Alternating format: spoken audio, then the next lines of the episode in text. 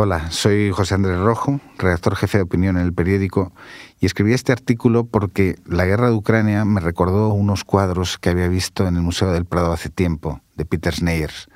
Los volví a ver y vi cómo captaban toda esa desolación que estamos viviendo ahora. Y lo titulé La guerra de cerca y de lejos. En el mercado de Kupiansk-Uslovi, en la zona noroccidental de Kharkov, el marido de Olga Tereshenko, Igor, encontró un muchacho que estaba organizando una caravana de coches para salir de la ciudad, convertida entonces en línea de frente y sometida a batallas incesantes entre las fuerzas rusas que tenían ocupada la zona y los locales que peleaban por recuperarla. Salieron el 25 de septiembre. Habían pagado cada uno de los que viajaban unos 155 euros. Eran 48 personas. Se repartieron en siete coches. En una primera intentona el día anterior, a la altura de Kurilivka, unos soldados rusos que estaban junto a un blindado los obligaron a dar la vuelta. Esta vez, escondidos tras unos arbustos, los dejaron pasar. Olga iba con Igor y su hijo Matvey, de cinco años, en el asiento de atrás del coche que abría la expedición. En la parte delantera viajaban el conductor y una mujer mayor. Lo sorprendió de pronto una tormenta de balas y granadas. El hombre del volante se cubrió de sangre, el coche empezó a arder, hubo una explosión que expulsó a Olga hacia afuera. Fue la única superviviente de aquel vehículo. Del grupo entero murieron 26, entre ellos 13 menores. De la abuela solo quedó el esqueleto, le explicó Olga Luis de Vega, el enviado especial de este periódico que la conoció en la ciudad de Kharkov. De mi familia quedaron algunas partes de los cuerpos. En la morgue solo me enseñaron la cadena que llevaba al cuello mi marido, le dijo Olga. No siempre se puede durante una guerra acceder de manera tan directa y tan desgarradora a la verdad de lo que ocurre en las cercanías de un frente. Desde lejos es difícil entender lo que ocurre.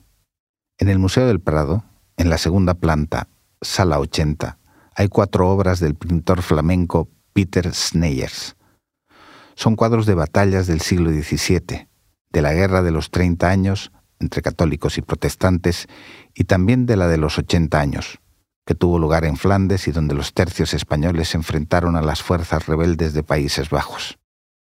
En cada una de esas grandes piezas, Sneyers procura contar la guerra desde dos perspectivas diferentes.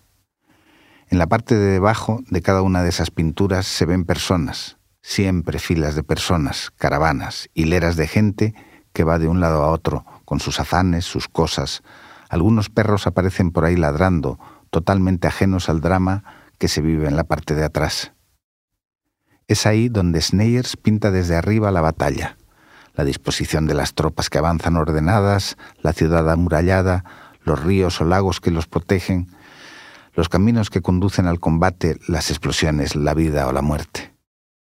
El lugar donde se están matando resulta en las obras de Sneyers algo abstracto, lejano, como si las guerras se dispusieran en los laboratorios de la historia y tuvieran cierta lógica y sentido. La parte más cercana transmite en cambio barullo y desorden. Es el lugar donde se le puede poner rostro al horror cotidiano. La vida sigue, es lo que cuenta Sneyers. Hay soldados que van hacia el matadero o aparece una infanta que acude al frente a dar ánimo a sus valientes o existe simplemente gente que huye, incluso hombres y mujeres que se detienen y comentan. La endemoniada verdad está, por desgracia, en ese roto que provoca de pronto un ataque y que solo deja, como sabe Olga Tereshenko, vacío, dolor y rabia por tanto desatino.